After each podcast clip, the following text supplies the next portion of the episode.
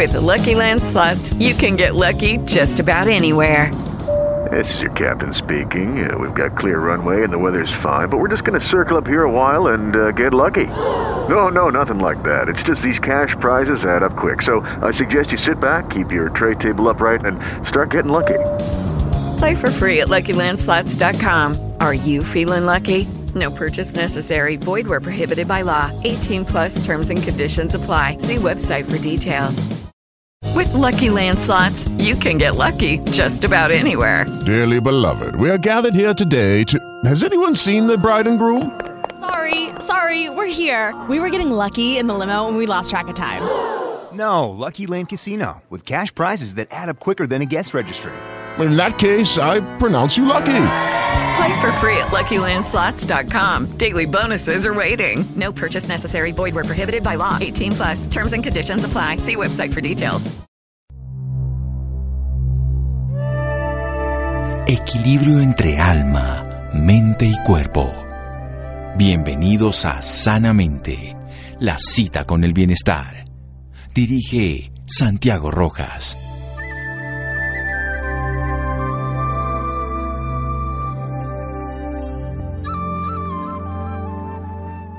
La salud no lo es todo, pero sin ella todo lo demás es nada. Arthur Schopenhauer. Buenas noches, estamos en Sanamente de Caracol Radio. Es bueno que la industria privada se pueda manifestar de una manera útil para hacer transformaciones, para generar retos, para que otras personas puedan desarrollar sus dones, manifestar su sabiduría, conocimiento, tecnologías y aplicaciones prácticas para la salud y la vida. Eso fue lo que ocurrió, un reto de innovación que late. ¿Qué es esto? Vamos a averiguarlo en un momento con Catalina Guerra. Ella es actualmente la gerente de innovación para Novartis Colombia, egresada como administradora de empresas de la Universidad de La Sabana. Comenzó su vida profesional trabajando en la industria farmacéutica en compañías como Wyeth y en Novartis, y donde actualmente ha estado por más de 15 años. Se ha desempeñado en diferentes áreas como acceso, comercial, marketing, desempeño cargos también como gerente nacional de ventas y gerente de producto. En este momento también es la líder del proyecto Innovación que late, que es precisamente lo que vamos a hablar. ¿Qué es esto del reto de innovación que late? ¿Cuál es la búsqueda? ¿Cuál es el alcance? Y en la parte siguiente del programa vamos a entrevistar al ganador de este reto que le permitirá a muchas personas en el territorio colombiano acceder a una telemedicina a su propio alcance, con la posibilidad de su bolsillo, no solamente para grupos selectos o medicinas prepagadas. Saludamos esta noche con las buenas noches y muchas gracias, Catalina Guerra. Muchas gracias por acompañarnos. Muchas gracias, Santiago. Gracias a ustedes por la invitación. Y sí, este reto innovación que late es una iniciativa hermosa que nace de una alianza del sector público-privado en busca de soluciones de base tecnológica para la prevención secundaria, para el diagnóstico, el monitoreo y el acceso de las enfermedades cardiovasculares. Para nadie es un secreto que las enfermedades cardiovasculares son la primera causa de muerte en el mundo. Y en nuestro país, en Colombia, aproximadamente el 28% de las muertes que se presentan es a causa de estas enfermedades cardiovasculares. Esta problemática, esta necesidad eh, hizo que diferentes aliados eh, tuviesen la iniciativa de unirse y poder buscar soluciones a esta problemática. Entre esos aliados tenemos a Impulsa, eh, se emprende su iniciativa de, de, emprendimiento e innovación, a Connect Bogotá, tenemos desde la academia también a la Universidad del Bosque con su hub de innovación y claramente desde la ciencia la Sociedad Colombiana de Cardiología, la Asociación de Medicina Interna y bueno, desde la parte del sector farmacéutico a Novartis. Muy bien, ese corazón que late con una innovación. De eso vamos a hablar en un momento. Recordemos además la importancia en cuanto a la primera causa de muerte en el mundo. Incluso las patologías cardíacas favorecen que esta enfermedad de la pandemia, la COVID-19, sea más grave. Importante entonces todo lo que se haga como parte de este reto de innovación que en un momento vamos a aprender y hablar con el ganador Camilo Naranjo. Seguimos aquí en Sanamente de Caracol Radio. Síganos escuchando por salud. Ya regresamos a Sanamente. Bienestar en Caracol Radio. Seguimos en Sanamente.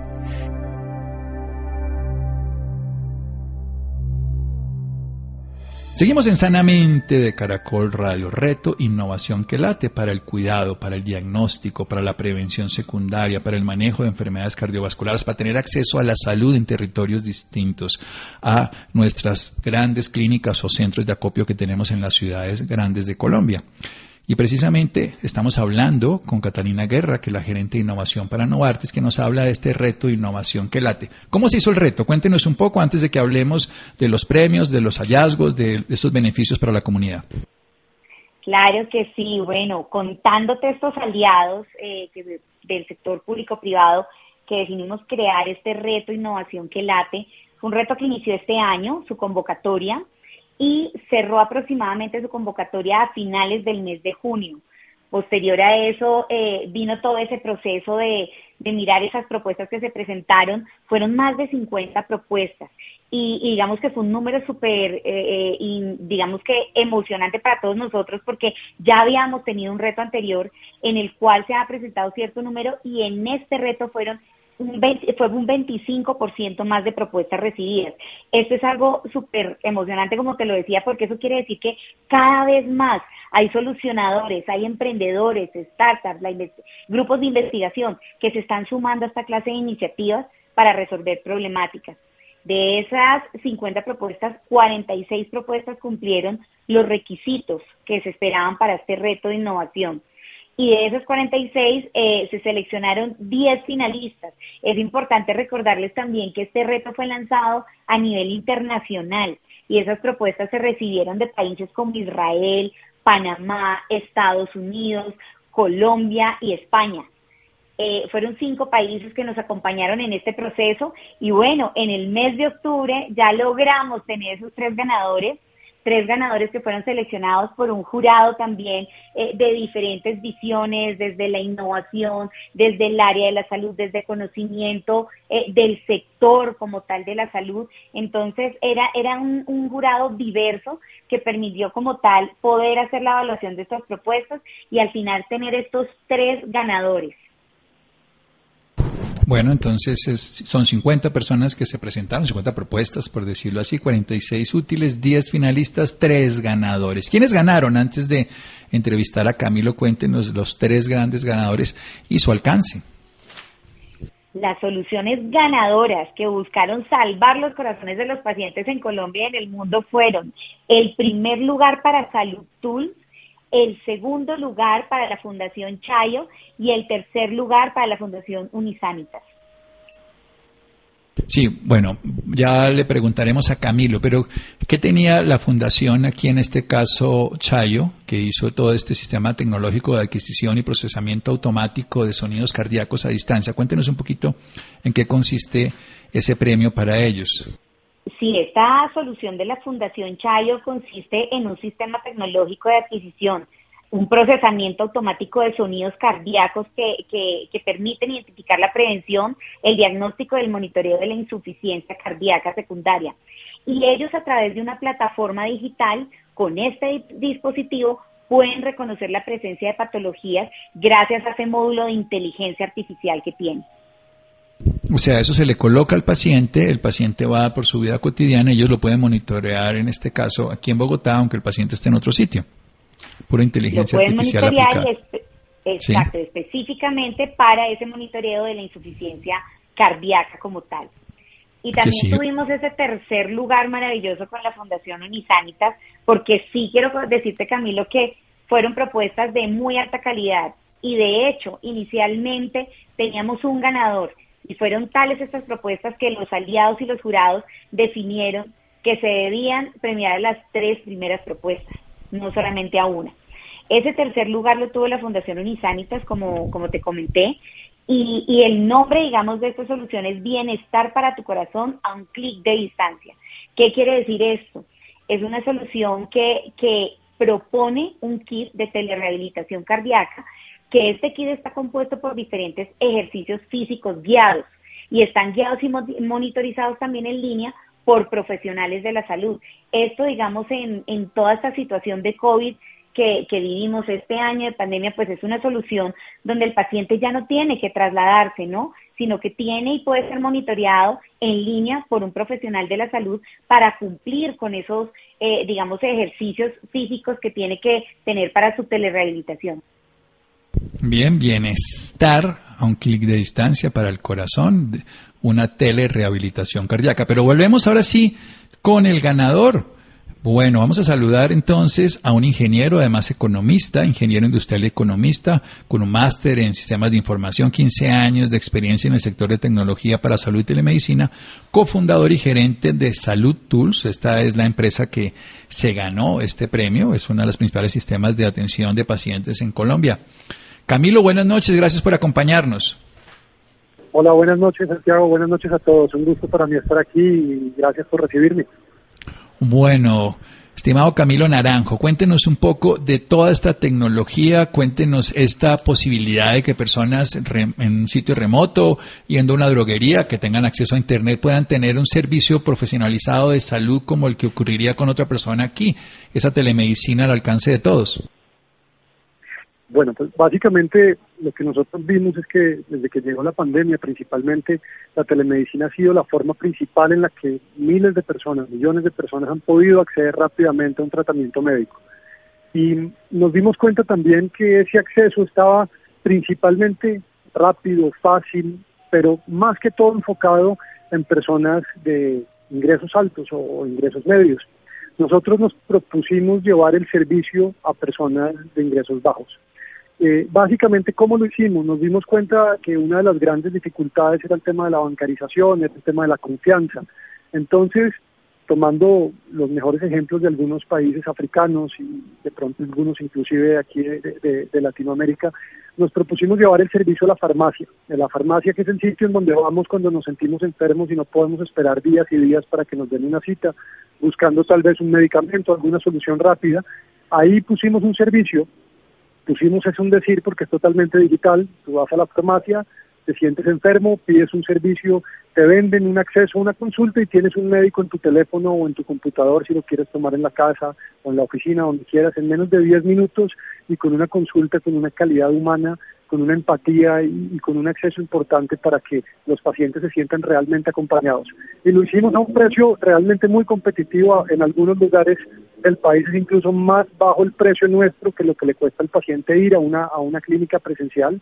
Y además lo pusimos tan sencillo que cualquier persona, tenga o no tenga una tarjeta, tenga o no tenga una medicina prepagada, lo que necesite, lo puede adquirir y es tan fácil como comprar una aspirina en la farmacia eh, cerca de tu casa. Por supuesto, la enfermedad cardíaca está en el top 3 de las causas principales de la consulta y nos hemos enfocado enormemente en poder entrenar a los médicos para identificar más fácilmente y para poder dar mejor acceso al tratamiento a nuestros pacientes, eh, que como te digo, nos consultas desde cualquier parte del país, porque tenemos más de 1.500 farmacias asociadas donde puedes conseguir un servicio con nosotros.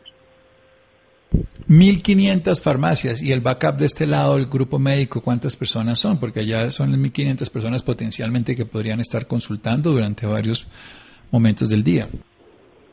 Son más de 25 médicos entrenados por una directora médica extraordinaria, eh, la doctora Natalia Malaver, y tenemos un equipo que te puede ayudar no solamente en medicina general, porque por supuesto la mayoría de nuestros casos sino en algunas especialidades básicas, e inclusive en temas de salud mental que han sido tan importantes recientemente, pero como te digo, lo más importante en este momento, una de las tres principales razones de, las consultas es la enfermedad cardíaca y cada vez tenemos más médicos entrenados en eso.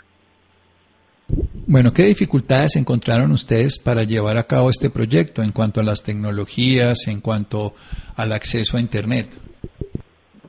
Pues fíjate que la tecnología y el acceso a Internet no ha sido el principal de los problemas. El principal de los problemas hasta el momento ha sido la confianza. Aproximadamente el 87% de nuestros pacientes hoy son, es la primera vez que intentan telemedicina con nosotros. Entonces generar esa confianza para decirle al paciente que esta es una buena forma de ser atendido, de que le vamos a resolver su problema y de que se lo vamos a hacer mucho más rápido, eh, ha sido difícil. Eh, sobre todo teniendo en cuenta que nuestros pacientes, que más que todo eh, son personas de, ciudades apartadas, pues eh, no están acostumbrados a este tipo de solución. Entonces hemos trabajado mucho en, crear la confianza, en generar la tranquilidad y en contarle a la gente pues de los beneficios que esta tecnología tiene para ellos. Yo creo que eso es lo más importante porque una persona siente que si no, el acto médico tiene que ser presencial y en realidad es presencial, solo que la virtualidad permite muchas cosas y fíjese que ya se pueden tener tecnologías a distancia que también validen la actividad cardíaca, se puede hacer monitoreo y se puede pues obviamente desplazar hasta un lugar donde se puedan tomar muestras y tener la información. ¿Cómo ha funcionado todo este modelo, Camilo? Bueno, eh, primero que todo tuvimos que resolver un problema importante que es la distribución, buscar las farmacias aliadas. Al inicio no fue tan sencillo, hoy ya es bastante más sencillo porque el modelo ya está funcionando. Luego tuvimos que trabajar con los médicos porque tú sabes que la clave para el paciente es poder resolver su problema. Eh, si tú pides una consulta y el médico te manda donde un especialista o te manda a la sala de urgencias, pues no es lo que estás esperando. Obviamente eso hay que hacerlo en muchos de los casos, pero hoy podemos decir que aproximadamente el 80% de las consultas que recibimos las podemos resolver con nuestro equipo de médicos en una o máximo dos atenciones médicas virtuales. Y eso pues también ha funcionado mucho para que nuestros pacientes sepan que, este es un servicio que realmente les resuelve el problema. Hoy vamos incluso más lejos y si el paciente requiere medicamentos, si el médico le formula medicamentos al paciente, hasta podemos llevárselos a la casa en menos de dos horas a nivel nacional. Entonces, pues hemos, hemos ido creciendo en, servicios y en, eh, digamos, en poder ofrecer simplicidad y agilidad al médico en algo tan importante que es el acceso a la salud. Y bueno, cuando uno mira todas esas propuestas futuristas que ya son presente, pero pronto será futuro para muchos, eh, esto de llevar drones y de llevar otros sistemas está entre la mira de, de Salud Tools. Bueno, si te soy sincero, esas tecnologías todavía nos hace falta un poco, ¿no? Aquí todavía tenemos que resolver algunos problemas un poco más inmediatos, sobre todo en las personas que más necesitan acceso a la medicina. Eh, tenemos que resolver unos problemas de eficiencia, de calidad, eh, de cobertura, de acceso eh, y sobre todo de precio y de rentabilidad que son bastante más urgentes, pero sin duda la tecnología eh, es lo que tenemos que estar mirando en un, horizonte hacia adelante. Nosotros, por, por ejemplo, involucramos tecnologías de inteligencia artificial eh, para ayudar al médico en su proceso de atención del paciente, para reducir ese tiempo que no sé si te ha pasado, pero nos pasa a todos. Estoy seguro que cuando vamos al médico nos damos cuenta que la mitad del tiempo de la consulta se va eh, el médico escribiendo en el teclado. Nosotros también desarrollamos esa tecnología para eh, ayudarle al médico a, no tener que hacer tanto trabajo durante el proceso del, de la atención médica, sino poder dedicar sus manos no al teclado, sino al paciente. Bueno, excelente. Lo quiero felicitar no solo por haber ganado el premio, sino por lo que hizo, que es lo más importante. Y quien quiera tener acceso a esta información en cualquier droguería del país y, cuál tecnología o cuál, eh, digamos, cuál página web o para poderlo seguir y saber más al respecto. Claro que sí, las droguerías hoy son más de 1.500. Tenemos, por ejemplo, solamente para dar algunos ejemplos, tenemos todos los puntos de venta de la rebaja, tenemos una muy buena cantidad de puntos de venta de los afiliados a Copidrogas eh, y otras cadenas como Copifam, eh, Droguerías 1A, etcétera, que tienen con nosotros convenio, de manera que cuando vayan a una droguería de estas, eh, pidan el acceso a la consulta, pruébenlo y cuéntenos cómo nos va, estaríamos encantados de poder entender cuál, qué tal fue su experiencia. Y en cuanto a la página, saludtools.com, que se escribe salud y la palabra tools en inglés con doble O, saludtools.com. Felices también de recibir por allí sus comentarios, eh, sus visitas y, que nos siguen en redes también sería magnífico para poder contarnos un poco todo esto que estamos haciendo. Genial, Camilo. Camilo Naranjo, ingeniero industrial, economista, aquí especialista en telemedicina con acceso a cualquier lugar donde haya esa disponibilidad. Más de 1.500 droguerías y información pueden encontrar en salud t o o l s saludtools.com. Muchas gracias, Camilo. Descanse. Gracias. Feliz tarde. Hasta luego. Bueno, y muchas gracias, Catalina, por esta información. Felicitaciones a ustedes que son los que promovieron este reto de innovación que late, que hace que el corazón funcione bien. Así que bienvenidos siempre a que sigan promoviendo una buena salud. A ustedes muchísimas gracias por la invitación, por el espacio, la invitación a que se sigan sumando a, esta búsqueda de soluciones en pro de buscar soluciones para problemáticas de nuestro país y lo más bonito, en la búsqueda de transformar la vida de millones de pacientes. Muchísimas gracias. Muchas gracias. Seguimos en Sanamente de Caracol Radio. Síganos escuchando por salud. Ya regresamos a Sanamente. Bienestar en Caracol Radio. Seguimos en Sanamente.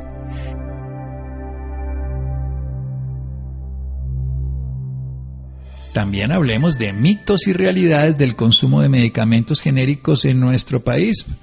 Para eso saludamos a Nidia Cristina. Nidia Cristina, muchas gracias. Muy buenas noches, doctor Santiago, y a todas las personas que nos acompañan la noche de hoy. Así es, doctor Santiago, y es que los medicamentos han acompañado a la humanidad desde tiempos inmemoriales, desde las civilizaciones antiguas, pasando por los medicamentos procedentes de la naturaleza y el nacimiento del concepto de principio activo con la química orgánica del siglo XIX, hasta el término farmacología en la modernidad. Sin embargo, a pesar de la versatilidad en sus presentaciones y conveniencia, son objeto de una discusión popular que aún hoy en día deja a unos como los buenos y a otros como los malos y otros simplemente invisible. Esta noche nos acompaña Luis Guillermo Jiménez, él es médico cirujano de la Escuela de Medicina Juan N. Corpas en Bogotá. Es especialista y magíster en epidemiología de la Universidad CES en Medellín y del Rosario en Bogotá. Cuenta con amplia trayectoria en la industria farmacéutica nacional con más de 34 años de experiencia. Se desempeña principalmente como director científico y médico desde hace ocho años director científico en laboratorios La Santé, donde lidera múltiples proyectos en las distintas unidades de negocio. Muy buenas noches, doctor Luis Guillermo. Bienvenido a Sanamente Caracol Radio. Eh, gracias, Nidia. Muy buenas noches a usted, al doctor Santiago Rojas y a todas las personas que nos escuchan. Un solidario abrazo muy especial. Gracias por este espacio. A usted, doctor. Doctor, queremos conocer un poco más acerca de los laboratorios La Santé y su experiencia en esta organización. Gracias, Nidia. Mira, el Laboratorio La Santé es una compañía 100% colombiana que se ha destacado por la síntesis de medicamentos eh, principalmente genéricos. Tenemos más de 32 años y pues es una compañía que está presente en 14 países de nuestro Latinoamérica y Centroamérica. Doctor, em, acerca de los medicamentos, eh, ¿cómo se clasifican o cómo podemos identificarlos? Sí, mira, los medicamentos existen eh, tres clases específicamente como los consigues en las farmacias. Los medicamentos de marca o medicamentos con un nombre comercial, los medicamentos genéricos que se distribuyen bajo la denominación común internacional, eh, verbigracia, amoxicilina, acetaminofén, nitazoxanida, que es la, el nombre de la molécula, y las segundas marcas que se producen en otros laboratorios que tienen una marca comercial también distinta a la del medicamento innovador. Doctor, teniendo en cuenta eh, lo anteriormente mencionado, ¿cuál es la razón por la que en los medicamentos genéricos hay ciertas creencias en si usarlos o no, si son seguros o eficaces? Lamentablemente, Nidia, tenemos una creencia, como bien lo dices, que es un mito en donde se nos ha implementado pues el concepto de que los medicamentos genéricos o no son de calidad o las materias primas no son las efectivas o las dosis no son las suficientes, pero realmente es un mito urbano que hay que sacar de la cabeza porque los medicamentos genéricos son medicamentos exactamente iguales a los medicamentos de una marca comercial, están regulados en nuestro país por el INVIMA y la Organización Mundial de la Salud ha implementado o ha tratado de implementar el uso de los medicamentos genéricos como una situación que alivia los costos a los sistemas de salud y a los bolsillos de las personas. Pero respecto a su calidad, eficacia y seguridad media, son exactamente iguales. ¿Cuáles son esos mitos y realidades de estos medicamentos? Sí, los mitos es que las materias primas no son efectivas, que los medicamentos genéricos no se producen bajo normas de calidad. Y la realidad es que, mira, las compañías farmacéuticas que producen bien sea medicamentos genéricos o de marca están regidos por normas internacionales de fabricación, las cuales no hacen ninguna diferencia para, producir un medicamento de marca o un medicamento genérico. Y en nuestro país todas las compañías farmacéuticas son vigiladas por el INVIMA bajo la misma norma de buenas prácticas de manufactura. De manera que te puedo asegurar que un medicamento genérico cumple con las mismas características de eficacia, calidad y seguridad que un medicamento de marca. Esa es la realidad. ¿Por qué llamado medicamento genérico? ¿Cuál es su concepto, doctor? Ah, ok. El medicamento se denomina genérico precisamente porque carece de una marca comercial y se, se dosifica, perdón, se presenta bajo el nombre genérico de la molécula. Como te decía, acetaminofén, nitazoxanida, amoxicilina, es, la mar es el nombre de la molécula en todo el mundo para que universalmente se conozca bajo esa denominación. Y los medicamentos genéricos entonces carecen de una marca comercial y se distribuyen específicamente bajo la denominación genérica. Es la única diferencia, Nidia. Doctor, ¿por qué la importancia de que las personas conozcan la realidad de estos medicamentos y se informen bien eh, de que su importancia es igual a un medicamento de marca, que son igual de seguros y eficaces al utilizarlos? Qué buena pregunta, Nidia, porque mira, los medicamentos genéricos carecen de los costos que son inherentes a la investigación y el desarrollo de la molécula original y cuestan en el mercado entre 6 a 8 veces menos que un medicamento de marca.